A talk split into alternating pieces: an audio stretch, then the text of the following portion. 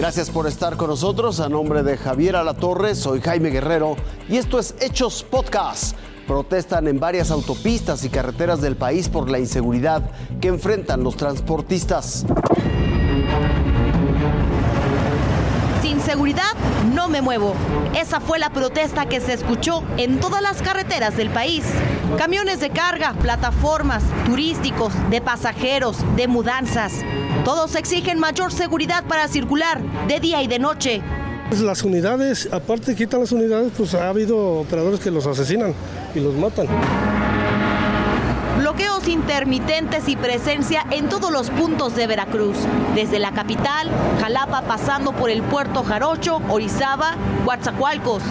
También una ya me asaltaron aquí en la Cosamaloapan. Apenas fue, tiene como dos semanas. No, lo bueno que venía yo vacío, iba a cargar. Iba yo a cargar y este. Y pues como vieron que no tenía carga, nada más me quitaron el puro efectivo.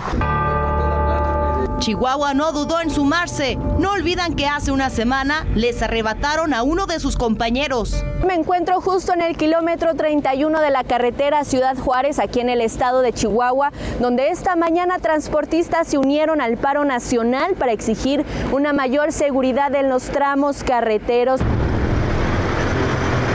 En Hidalgo se manifestaron en la México Pachuca y también en una de las que consideran más caras y peligrosas, el Arco Norte. Pegan por igual y ahorita ya no hay distinción de ninguna carga y ahorita ya es y es este parejo la situación. Para llegar hasta la frontera norte o salir de ella en Tamaulipas, no hay más que encomendarse a Dios, dijo este operador. Sí, claro. Sí.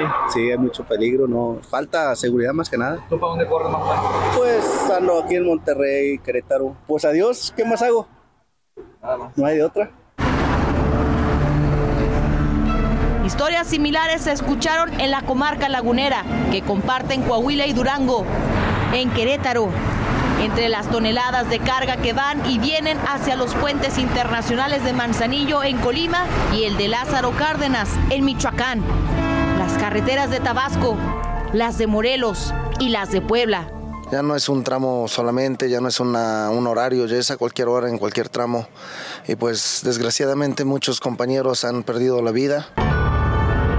Con información de corresponsales, Leti Villarreal, Fuerza Informativa Azteca. El efecto de la sequía en Aguascalientes. Hace apenas un año, así relataba el padre José de Jesús Aguilar su visita a la isla del Cristo Roto en Aguascalientes. Bien, pues ya llegamos con esta embarcación y ahora nos vamos acercando a la parte alta de esta isla. Hay que tomar en cuenta que no hay otra forma de llegar a este lugar porque se trata precisamente de una isla, no se puede llegar por carretera de ninguna manera. Ahora, las embarcaciones son las que no llegan. Bueno, pues nos encontramos en lo que pudiera parecer un camino de mucho tiempo, pero esto hace cuestión de un año aproximadamente todavía estaba bajo el agua. Actualmente ya se conectan algunas viviendas del pueblo de San José de Gracia justo con lo que es a mi derecha el santuario del Cristo Roto. El Cristo Roto de San José de Gracia es visita obligada del turismo religioso.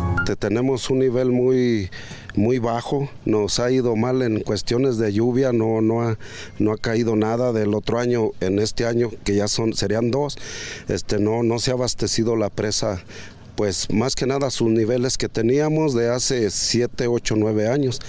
La Plutarco Elías Calles es la presa más grande de Aguascalientes. Hoy, sus niveles de agua alcanzan únicamente el 13%. Pues como ustedes pueden observar, esto era antes el nivel o el embarcadero hasta donde se llegaba con, con las lanchas justamente aquí en la presa.